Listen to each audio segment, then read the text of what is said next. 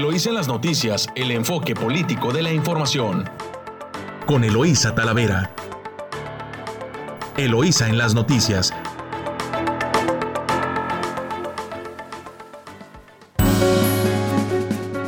Muy buenos días, Ensenada.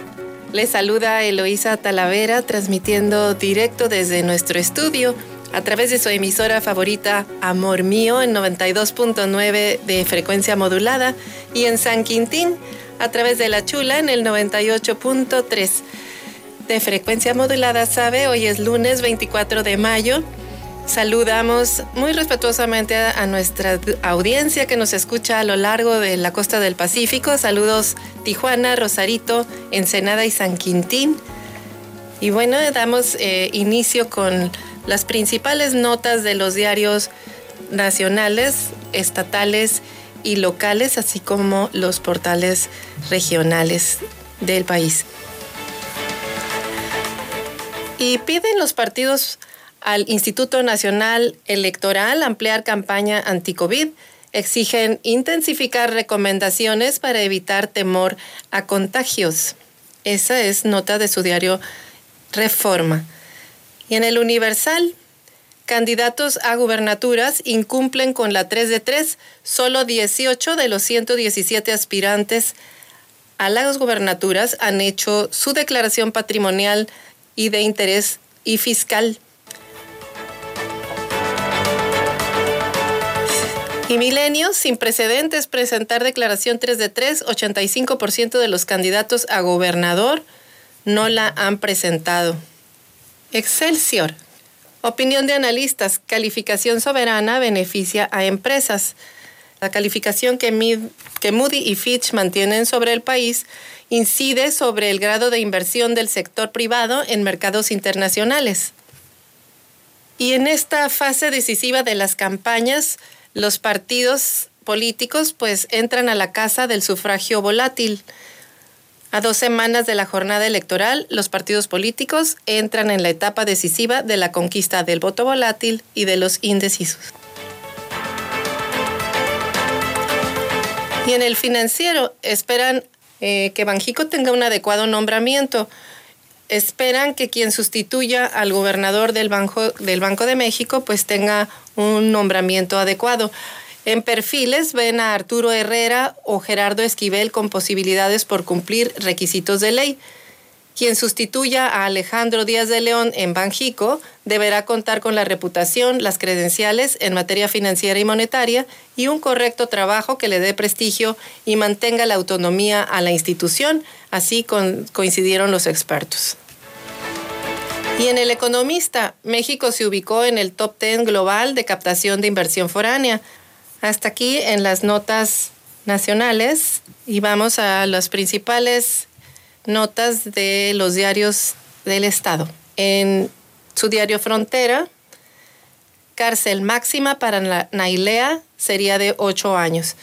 El juez de control reclasificó el homicidio culposo, el delito que enfrenta Nailea N como responsable de la muerte de Juan y Rocío tras chocarlos el domingo 16 de, de este mes cuando esperaban cruzar la línea a San Diego.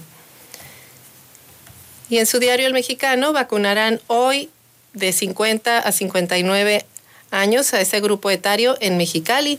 Hasta el momento han sido aplicadas más de 820 mil dosis y el 9% de la población tiene un esquema completo.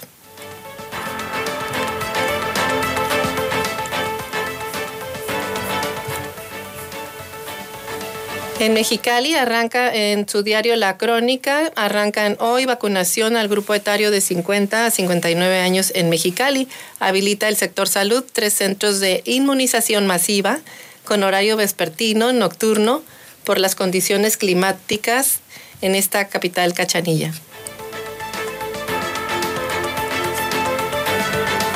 Y en su diario El Vigía, denuncian ejidatarios intimidación por parte de autoridades. Ejidatarios del Valle de Guadalupe denunciaron públicamente excesivo uso de la fuerza policial en una diligencia realizada por la Secretaría de Economía Sustentable y Turismo con decenas de agentes y vehículos de la Fiscalía General del Estado.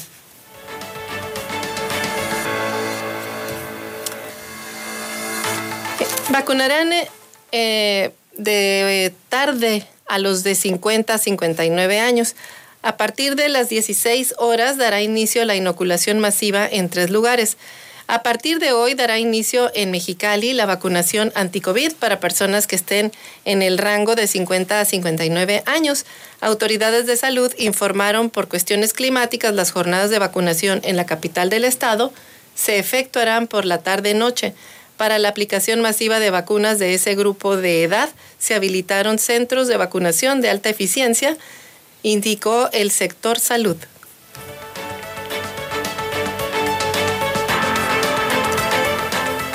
y evitarán, presentan un amparo, evitarán más deuda a Baja California. Es repetitivo el abuso de poder en que ha incurrido el gobernador y la actual legislatura, acusa Rovirosa, ante el hartazgo de que no se tomen en cuenta las opiniones de los baja californianos en el manejo del recurso público, el economista Enrique Rovirosa Miramontes tomó la decisión de presentar un amparo ante la justicia federal contra el endeudamiento que el Congreso local aprobó al gobernador Jaime Bonilla Valdés por 3 mil millones de pesos. El catedrático universitario y expresidente del Colegio de Economistas de Mexicali explicó que ha presentado el instrumento jurídico a efectos de poder de que el Poder Ejecutivo se abstenga de celebrar los convenios o contratos para, para el financiamiento por la citada cantidad.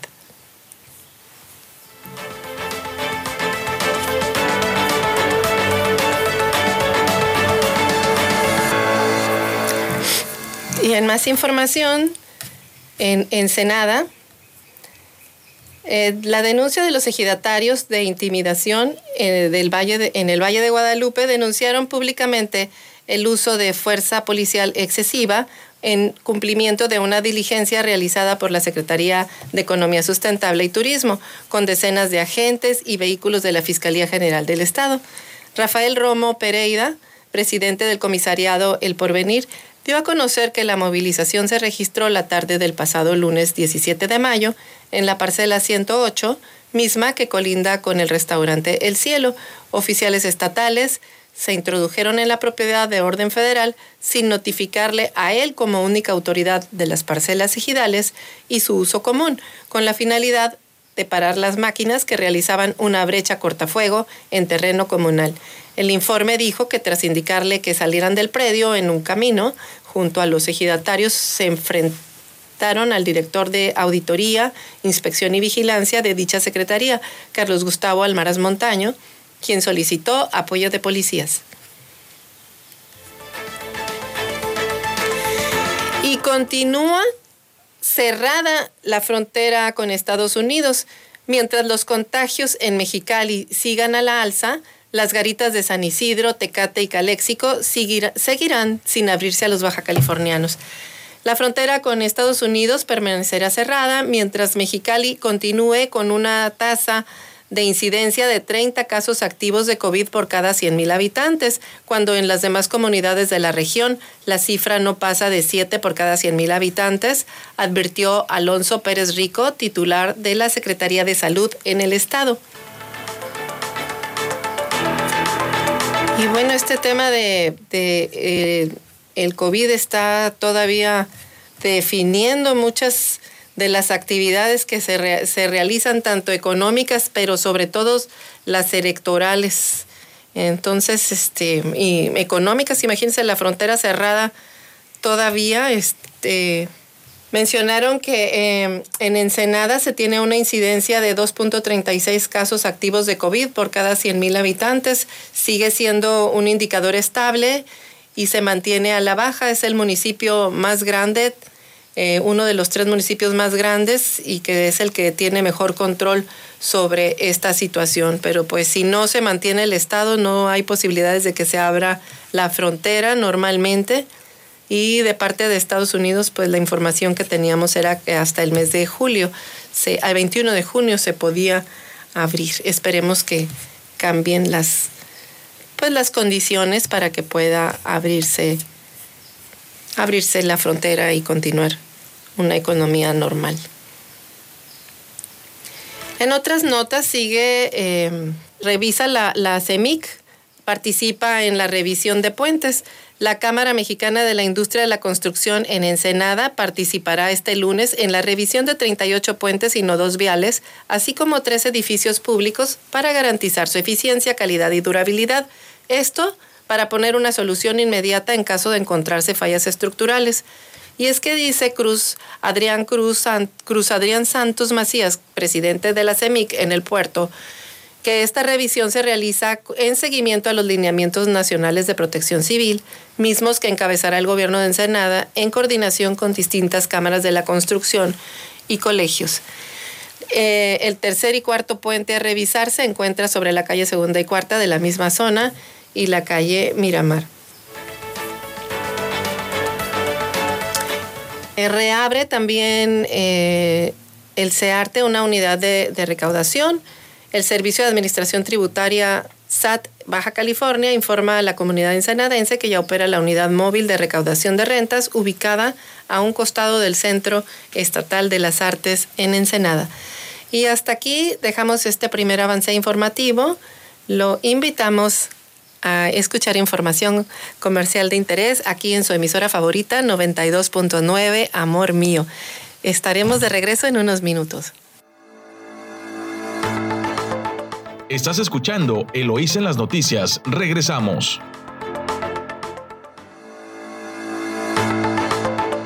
Estamos de vuelta aquí en su emisora favorita 929 Amor Mío y en el 98.3 en La Chula en San Quintín. Y mire, le vamos a dar seguimiento a la ruta al 6 de junio, a la ruta hacia el día de las elecciones. Y es que ahorita es tiempo en el que, pues al parecer andan todos los partidos ya en la casa del, voto útil. ¿Cómo ve, cómo ve usted? Y bueno, tenemos a, a Marina del Pilar que anuncia apoyo histórico para adultos mayores. Con el voto de confianza de los baja californianos, este próximo 6 de junio en mi gobierno ampliaremos los programas de bienestar para adultos mayores que el presidente Andrés Manuel López Obrador ha, estado ha establecido a nivel federal. Tendremos incentivos extraordinarios, una cobertura masiva, anunció este domingo la candidata a la gobernatura Marina del Pilar Ávila Olmeda. En un recorrido por el mercado sobre ruedas del poblado Benito Juárez, localizado en el Valle de Mexicali, la abanderada de Morena del Partido del Trabajo y Partido Verde Ecologista, quien fue acompañada por Norma Bustamante, candidata de Morena a la alcaldía de Mexicali, señaló que se otorgará un apoyo sin precedente para adultos mayores que cuiden a menores de edad o de personas con discapacidad. Lo anterior permitirá la asistencia social a grupos vulnerables y fortalecer a las familias, permitiéndoles vivir con dignidad y contar con insumos básicos para su subsistencia, además de reconocer el valor que tienen como cuidadores de los menores de edad. Marina del Pilar adelantó que se establecerá programa médico en tu casa para que los profesionales del sector salud puedan realizar evaluación y seguimiento a domicilio a pacientes de la tercera edad que no puedan salir a sus domicilios, además de que se les otorgarán medicamentos necesarios.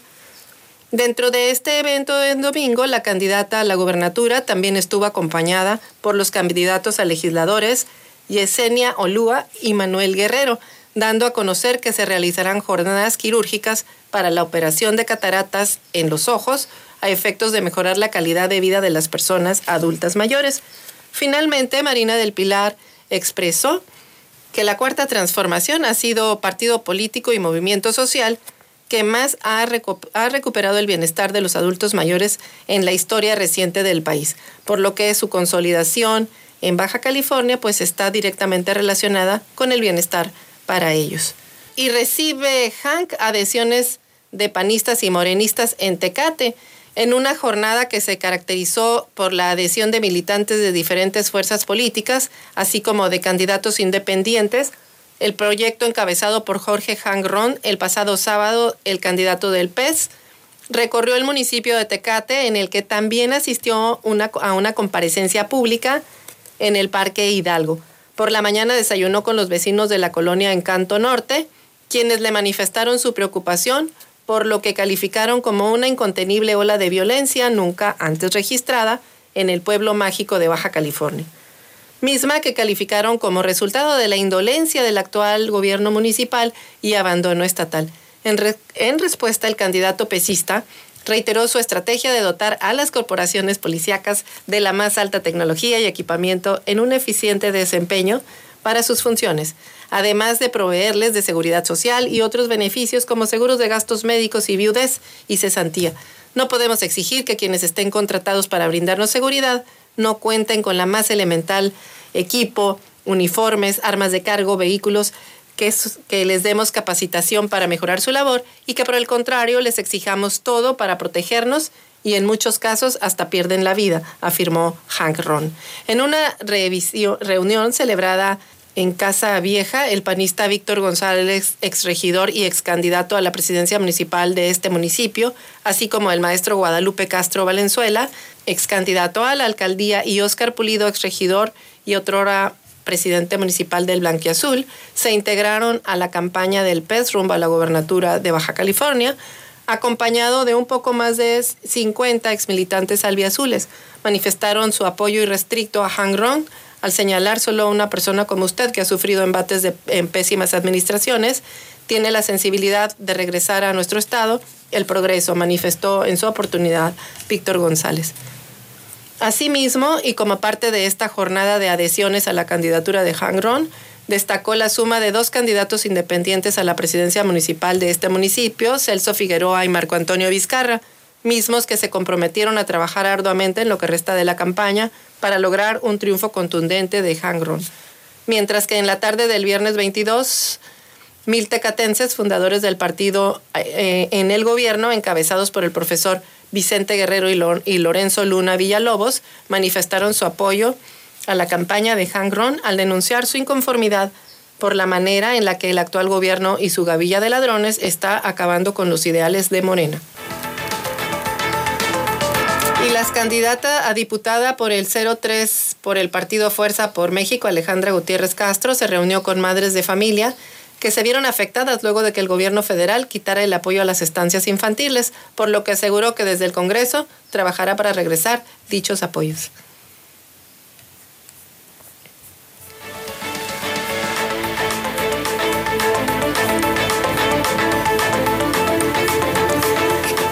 Y bueno, pues en todas las campañas políticas en las últimas semanas se dan las adhesiones de, militantes de, otros partidos y esto no ha sido, pues lo hemos empezado a ver ya en, en Mexicali. Por ejemplo, ayer domingo tocó el turno al expresidente de la Canaco, Juan Ramón López Naranjo, quien se sumó a las, candidat a las, eh, sumó a las candidaturas a la gubernatura del estado y a la alcaldía de Mexicali por Morena, Marina del Pilar, La Olmeda y Norma Bustamante Martínez. López Naranjo también se adhirió a un importante número de líderes sociales de Mexicali a la defensa de la cuarta transformación, quienes luego de reflexionar qué es lo que, lo que Baja California y Mexicali necesitan, determinaron que Marina del Pilar y Norma Bustamante pues son la mejor opción. Y bueno, pues comentamos también eh, que el ingeniero Hank tuvo importantes adhesiones en, en Tecate. Y bueno, pues ayer también se celebró el tercer y último debate de los candidatos a la gobernatura y el tema principal que presentaron pues fue el tema de la seguridad no hubo muchas propuestas concretas. Por una parte asistieron los contendientes Jorge Janrón, Guadalupe Jones Garay, Carlos Atilano Peña, Victoria Bentley, Alcibiades García Lizardi. Quienes participaron pues daban su diagnóstico por los altos niveles de inseguridad que tiene la entidad, pero y de tachar de incapaces a los anteriores. Eh, y y no, pero jamás dijeron cómo harían para reducir la violencia que genera el narcotráfico. El que parece que sí vale, Isaola, ahora sí, mientras que el Tribunal Electoral del Poder Judicial de la Federación determinó el fin de semana que el teniente coronel Julián Leizaola Pérez debe ser considerado presunto inocente y no presunto culpable. De esa forma, los magistrados desestimaron el principal argumento del Instituto Estatal Electoral de Baja California para no registrar al exmilitar al considerarlo prófugo de la justicia debido a una orden de aprehensión por el presunto delito de tortura.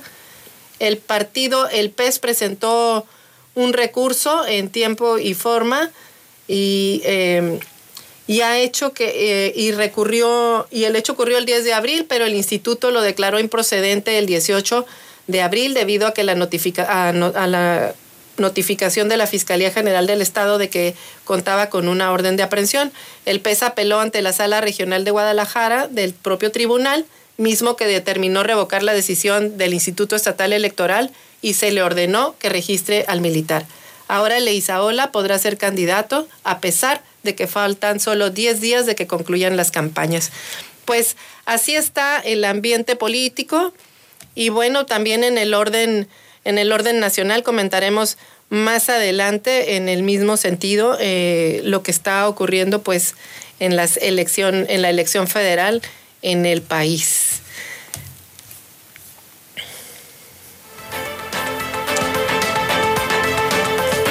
Continuando con, información eh, general en el Valle de San Quintín, harán manifestantes una huelga de hambre debido a que el gobierno sigue ignorando a los inconformes que tomaron las oficinas del Consejo Municipal Fundacional para exigir ser escuchados acerca de la problemática referente al Consejo. Estos dejarán de comer como forma de protesta para, y también harán llegar sus peticiones al presidente del Congreso del Estado. Y dicen que ante la nula respuesta del gobernador del estado, Jaime Bonilla Valdés, ante las solicitudes de los manifestantes que fueron tomadas, eh, quienes tienen tomadas las oficinas del Consejo Municipal Fundacional desde el pasado lunes, cinco miembros de esta agrupación manifestaron que se pondrán en huelga de hambre, mientras otros cinco viajarán a entrevistarse con el presidente del Congreso, Eva Griselda Rodríguez. El vocero de la agrupación, Jorge Betancourt, dio a conocer que la huelga de hambre iniciará desde este lunes y se extenderá hasta que las autoridades intervengan y resuelvan la petición que hacen los inconformes. Y mire ustedes que este tema de que se nombra, se, aprueba un decreto para la formación de un municipio, ponen un consejo que no tiene facultades y ni presupuesto a organizar lo que va a ser el futuro municipio de, de San Quintín pues es obvio que van a, va a generar eh, muchos problemas como los que estamos viendo. Uno, pues porque pues falta información, falta transparencia y tal parece que lo que han puesto enfrente, en lugar de, que sean los problemas a resolver o de la comunidad o la estructura que se debe de plantear ah, para desarrollar una administración de manera organizada, pues parece ser que los, lo primero que pusieron enfrente fue la creación de burocracia y esa burocracia pues con altos sueldos y eso generó pues generó molestia. Y eh, eh, eso es lo que está en discusión pues habrá que habrá que ver eh, qué decisiones también toman los sanquintinenses pues porque ahorita tienen que pasar el proceso electoral para continuar con con el buen desarrollo de lo que será el desenlace de la organización municipal de San Quintín. Y bueno, pues hasta aquí dejamos este, este corte informativo y lo invito a pasar a recorrer información comercial de nuestros patrocinadores. Estás escuchando Eloís en las noticias. Regresamos.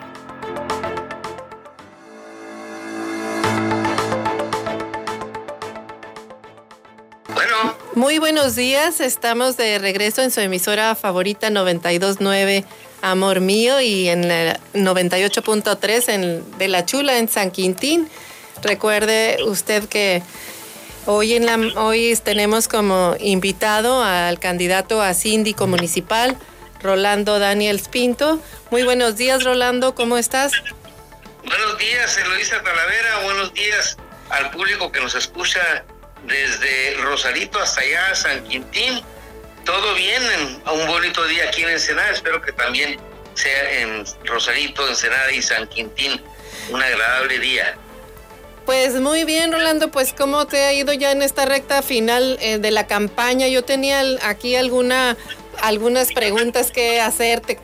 Mira, estamos viendo que eh, pues varios candidatos que están compitiendo con esta reforma de ley que se hizo a Baja California en la que están buscando la reelección en los escaños que ahorita ellos están este, pues ejerciendo el cargo, pero con la nueva ley están en la modalidad de que no solicitaron licencia. Son, son funcionarios y también son candidatos. Y como dicen en mi pueblo, aquí lo que no es parejo es chipotudo. Y pues como que ahora sí andan diciendo que sí van a cumplir con lo que no hicieron en el periodo que están concluyendo. ¿Tú qué opinas al respecto? Mira, este, buenos días de nuevo. Antes que nada, yo déjame decirte que eh, este, yo sí entiendo y, y, estoy de acuerdo con la reelección porque es una forma de sancionar a un funcionario específicamente. Si te ratifican es porque sí hiciste buen trabajo o creen que hiciste buen trabajo y si no, no. Pero la mañana escuché en un programa al que cobra como alcalde, pero que es mandadero de Bonilla, este, cínicamente anda haciendo doble trabajo.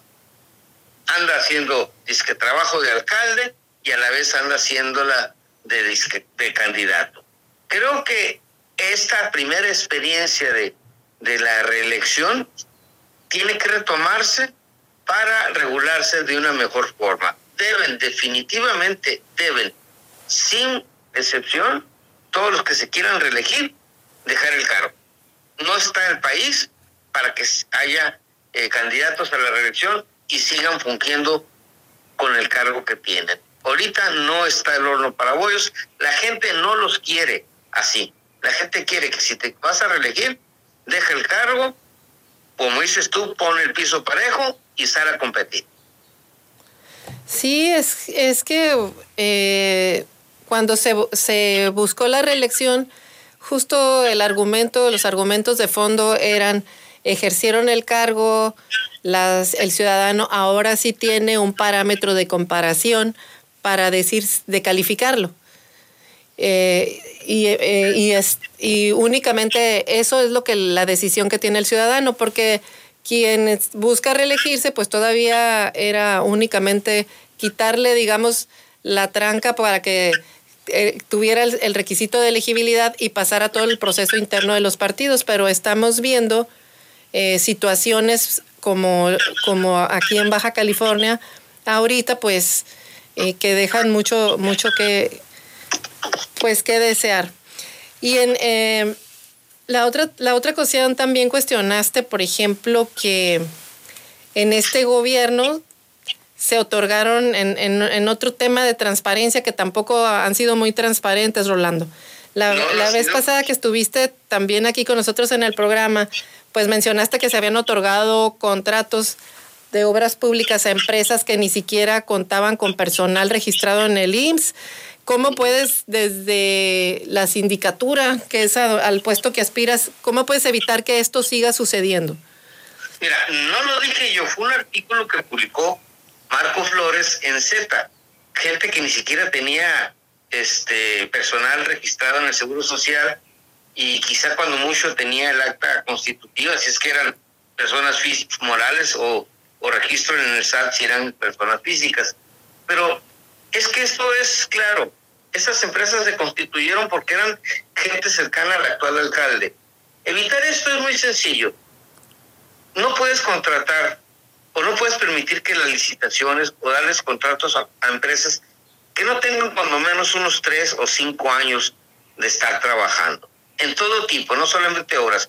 Tú no deberías ser proveedor de ningún gobierno si no tienes de tres a cinco años, cuando menos, eso es una cuestión que hay que regular, trabajando y con experiencia. Porque, pues, viene la sospecha, luego se hacen nuevos ricos y, empezamos a darnos cuenta de que todo estaba amañado. Mi compromiso es abocarme a, a generar esa reglamentación para inhibir la corrupción y contar con los mejores proveedores posibles. Gente con experiencia. Claro, puede haber casos de excepción, por ejemplo, en caso de nuevas tecnologías, este, cuestiones de patente, etcétera. Pero regularmente esto lo estamos viendo, incluso esto se dio a nivel federal. Entonces, sí se tiene que regular que tú no puedas ser proveedor de ningún gobierno si no tienes una experiencia mínima para evitar inhibir esa esta corrupción. Y fíjate, y, la transparencia como que, como que no les da en los discursos, a veces todos hablan de ella, pero a la hora de ejercer el cargo como que se les olvida.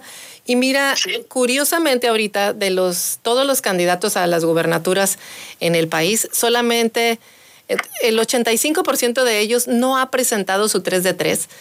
Eh, y si no hay información de cuál es su situación patrimonial al inicio, si ganan el encargo, este, pues difícilmente puedes tener una evolución patrimonial de ellos al final, al final del cargo. Es, y todas estas cuestiones de corrupción, pues es difícil irlas eliminando porque son puras trampas ahí, este, como dicen, entramados difíciles de romper si no hay pues datos a la luz del, del, ciudadano, que el ciudadano pueda consultar. Tú, tú como de entrada, por ejemplo, ¿cómo ves desde la sindicatura pudieras incidir en que por lo menos en el ámbito municipal este, esto pudiera ser, pues no sé, vinculante desde la reglamentación o proponerlo en alguna ley? Lo que pasa es que ahí tiene que ser una cuestión eh, en la ley electoral, me imagino, un requisito de postulación. Vinculatorio debería ser, ¿no? Sí, sí, sí, vinculatorio. Ahorita es una demanda ciudadana que no ha sido atendida. Así de fácil. Así es. Y bueno, tú desde la, de la sindicatura, en el tema que mencionaste, ¿qué harías para, qué cambiarías de entrada en las sindicaturas como están ahorita actualmente? Bueno, aquí en el Senado lo primero que haría es quitarle el mote a la actual sindicatura del aeropuerto de la Floresta, porque ahí aterrizan muchos aviadores, casi todos del partido del Trácala, del PP. O sea, hay que correr gente que hay de más ahí. Y luego atendería el reclamo social y revisaría, fíjate, la legalidad de algunos cobros de contribuciones, porque parece ser que la contraprestación no es este eh, eh, la correcta. Por ejemplo, tú vas y quieres sacar placas, te cobran eh, la revisión mecánica que nunca se da. ¿Estamos de acuerdo? Así es. Entonces, ¿por qué estás pagando por algo que no se da? Eso es prácticamente una extorsión al ciudadano. Lo otro es el derecho del alumbrado público. Yo estoy de acuerdo que el alumbrado público lo pudiéramos pagar, pero ¿qué pasa con aquellas personas que no reciben el servicio? ¿Por qué están pagando? Entonces, esas cosas se tienen que revisar y si el servicio se cobra y no se da, alguien debe ser responsable de ello. Pero otra de las cosas que haría es una sindicatura más cercana a la gente a través de lo que son los procedimientos de, ¿cómo se llama?, de digitalización de procesos. O sea, estamos en el siglo XXI, estamos en el, en, eh, terminando a, mediados del año del 2021 y todavía la gente tiene que ir hasta sindicatura a presentar una queja cuando puede haber mecanismos que desde tu casa con una computadora, un teléfono inteligente, etcétera, lo puedes hacer y recibir una firma electrónica para que ya después seas atendido personalmente, se te llame a presentar, este, a confirmar la, la, la, denuncia, ¿no? Pero hay que, hay que hacerle a la gente las cosas más fáciles. Así es, y bueno, pues se supone que en este, en este gobierno íbamos a tener ya internet para todos, no hemos tenido, pero no hay ninguna limitación para que las, eh, las presidencias municipales tengan, desarrollen plataformas pues para acercar al gobierno a la ciudadanía, que es mucho más fácil que tener más personal. ¿Alguna otra cosa que quieras comentar, Rolando, en esta ruta en la que vas? Gracias. Este, sí, mira, al principio llamar al voto a todos los escenarios. Lo acaba de decir el presidente de la República, Jorge Díaz, para sacar a los corruptos, tiranos y caciques, como Armando Reyes, que fue el, personaje de la pregunta, pero también a todos los del cínico del PT y de Morena, los ciudadanos tenemos un arma muy poderosa, así lo fue el presidente, nuestra credencial de elector, la que junto con nuestra libertad de decisión nos permite decidir para proteger nuestra democracia. Y como sé que llegamos a San Quintín, quiero decirles que pueden votar por los municipios de Ensenada, aunque nos guste o no.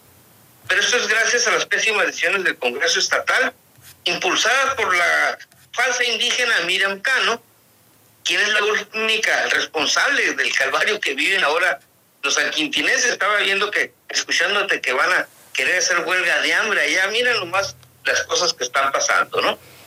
Y a todos los que nos escuchan les ofrezco una sindicatura de trabajo solidaria con el ciudadano, honesta y que como nunca antes va a defender Ensenada y a sus ciudadanos. Ya vimos lo que están haciendo con la municipalización de San Felipe y yo quiero revertir, no la municipalización de San Felipe, la entrega de terreno ensenadense a esa municipalización. No nos pueden estar robando tanto terreno. Así que yo invito a los que nos escuchan desde Rosalito hasta San Quintín, el 6 de junio, voten por el PES porque es el único bueno que es. Con Jorge Kahn, Olga Lelevier, Pamela Castro, Norma Gutiérrez, Cristina Solano y Sergio Razo, los candidatos principales, y tu servidor en la planilla de Olga Lelevier para municipios, ofreciendo una sindicatura como nunca la ha habido en Ensenada, con el interés de proteger a los ensenadenses. Pues ya lo escuchó usted, él es Rolando Daniels, eh, eh, candidato a la sindicatura por el PES. Muchas gracias, Rolando, y estimado Radio Escucha, pues lo invitamos a un recorrido de información comercial y, lo y estamos de regreso en unos minutos. Estás escuchando Eloísa en las noticias. Regresamos.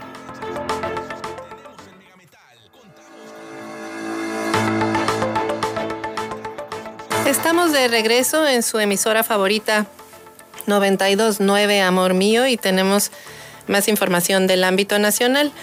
Y comentábamos al principio que el INE pide, los partidos políticos eh, piden al INE ampliar la campaña anti-COVID, exigen intensificar las recomendaciones para evitar temor a los contagios.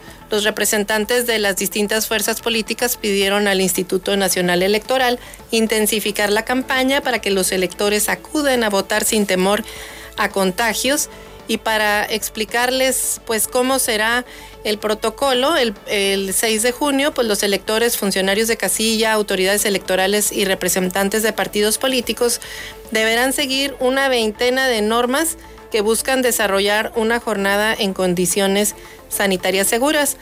Por ejemplo, instalarán una casilla única para las elecciones de diputados federales, autoridades y autoridades locales, cuando antes todo era en un solo centro en donde se podía, eh, donde, donde había las casillas contiguas.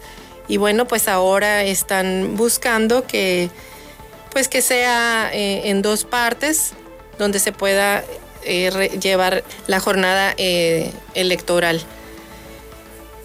Y, em, y también, los, así como los partidos políticos están pidiendo que el INE refuerce las medidas, pues también el, Instituto Estatal, el Instituto Federal Electoral, pues está listo para, para hacer que, este, que en este proceso confíen los electores ante la crisis por COVID. Y las autoridades pues manifestaron que durante las siguientes votaciones que se llevarán a cabo el 6 de junio, sí habrá participación ciudadana a pesar de la pandemia en casillas se cumplirán todos los protocolos de salud para velar por la seguridad de los votantes. Las autoridades electorales expresaron su confianza en que los ciudadanos asumirán su responsabilidad civil para ejercer su labor como funcionarios de casilla o votantes el próximo 6 de junio. Más allá de la pandemia por el COVID, han dejado más de 21 mil muertos y al menos 2.5 millones de contagios. Generalmente la gente sí va, la gente en verdad se apoya para que las elecciones se lleven a cabo. Estoy segura que va a salir bien, así afirmó la consejera electoral Adriana Favela. Dice que estas medidas sanitarias, más que desincentivar, pueden dar más seguridad de que estarás en un ambiente más seguro. En los procesos electorales en octubre pasado en Colima e Hidalgo, que fueron los primeros que se realizaron en medio de la pandemia, tuvieron una participación ciudadana de 39.4 y 53.8% de manera respectiva. En las elecciones de 2017 y 2018, en las entidades que se eligió gobernador y presidente de la República, el 60 y 63% de los coahuilenses acudieron a votar. En tanto que en 2018 el proceso en Hidalgo, donde solo se votó por mandatario estatal, fue, asistieron el 60.8%. Entonces las autoridades consideraron que la baja participación del año pasado no fue por la pandemia, sino porque fueron elecciones intermedias en las que se votó solo para alcaldías o diputaciones. En los comicios de estas entidades, al menos el 1% de los presidentes de casilla faltó. Sin embargo, en Coahuila, en ese momento, que era una de las entidades con más contagios, pues sí mostró eh, que segundos escrutadores llegaron a faltar hasta en un 30.9% de los que fueron sustituidos por electores de la fila. En la elección del 6 de junio, la jornada electoral recaerá en 1.464.840 ciudadanos que fungirán como funcionarios de casilla. En comparación con estos procesos, pues además de registrar al votante y contar los votos, deberán garantizar que la casilla cumpla con una veintena de medidas sanitarias para la por la pandemia del COVID. Así que desde un día antes estos ciudadanos vigilarán que las autoridades estén sanitizando los centros de votación.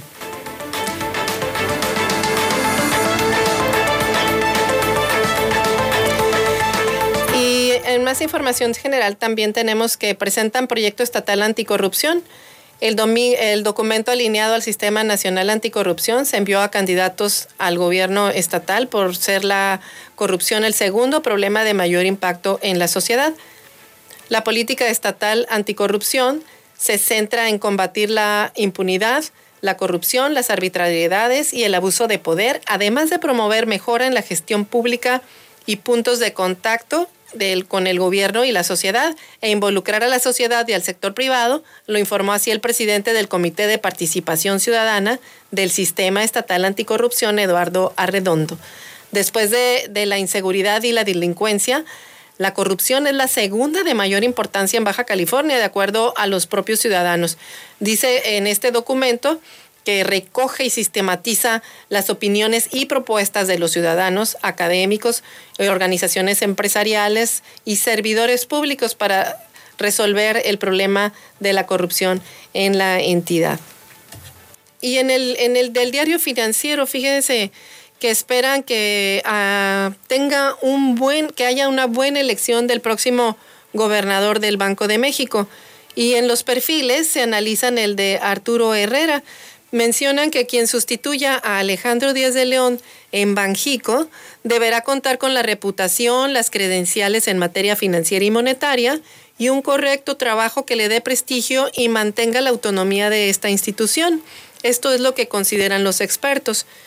El presidente Andrés Manuel López Obrador adelantó el viernes que Díaz de León no repetirá el cargo para otro periodo de seis años. Ernesto O'Farrill, de Bursamétrica, dijo que el sustituto deberá ser un economista de buen perfil. Él y otros analistas ven con más posibilidades al secretario de Hacienda, Arturo Herrera, y al subgobernador Gerardo Esquivel. Díaz de León dejará el cargo a gobernador el próximo 31 de diciembre. Y también pues mencionan que al hacer el anuncio seis meses antes, pues empieza a generar una especie de incertidumbre sobre pues qué va a suceder con el rumbo que va a tocar va a tomar el, Banco de México. Y bueno, pues eso, pues eso también genera incertidumbre para quienes invierten en el país, así que esperemos que se dé una transición interesante y que brinde seguridad. Y México se ubicó en el top 10 global de captación de inversión foránea. China desplazó a Estados Unidos del primer lugar en recepción de inversión extranjera. Sus flujos se redujeron en el 2020 a 38%, que fue su nivel más bajo desde 2005. Pero pues aquí este, los desajustes provocados por la pandemia alteraron el flujo y el ritmo de las inversiones en el mundo, con caídas que fueron más pronunciadas para algunos países. Y bueno, pues aquí a México tuvo una caída de menos 14.7% justo por el, el tema de la pandemia.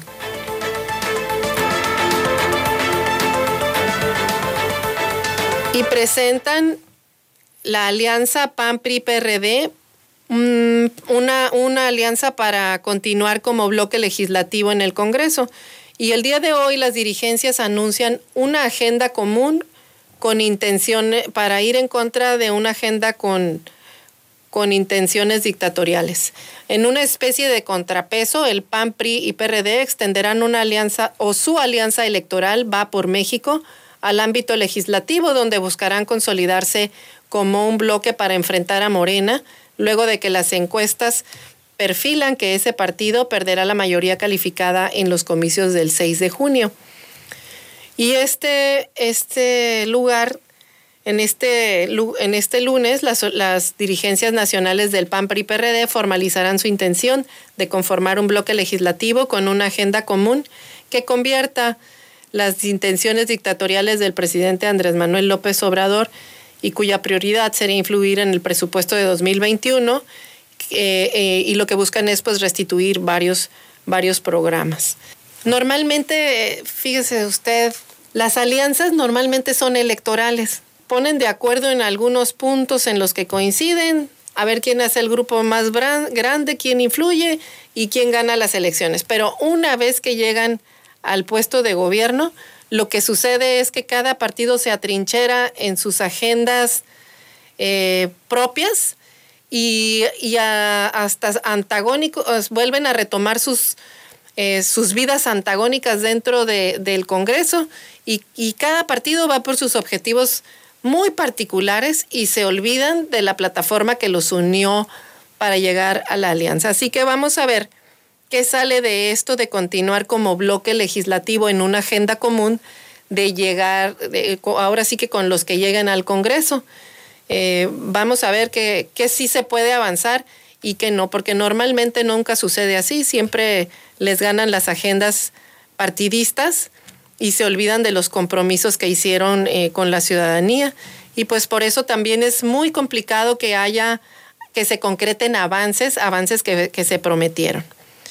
Y bueno, pues eh, este fue este lunes 24, hasta aquí dejamos eh, la información y lo invitamos puntualmente para que nos escuchemos mañana a las 8 de la mañana en punto y que tengan, les deseo que tengan excelente, excelente semana. Muchísimas gracias. Eloísa en las noticias, el enfoque político de la información. Sintonízanos todas las mañanas de lunes a viernes a las 8 en Amor Mío 92.9 FM.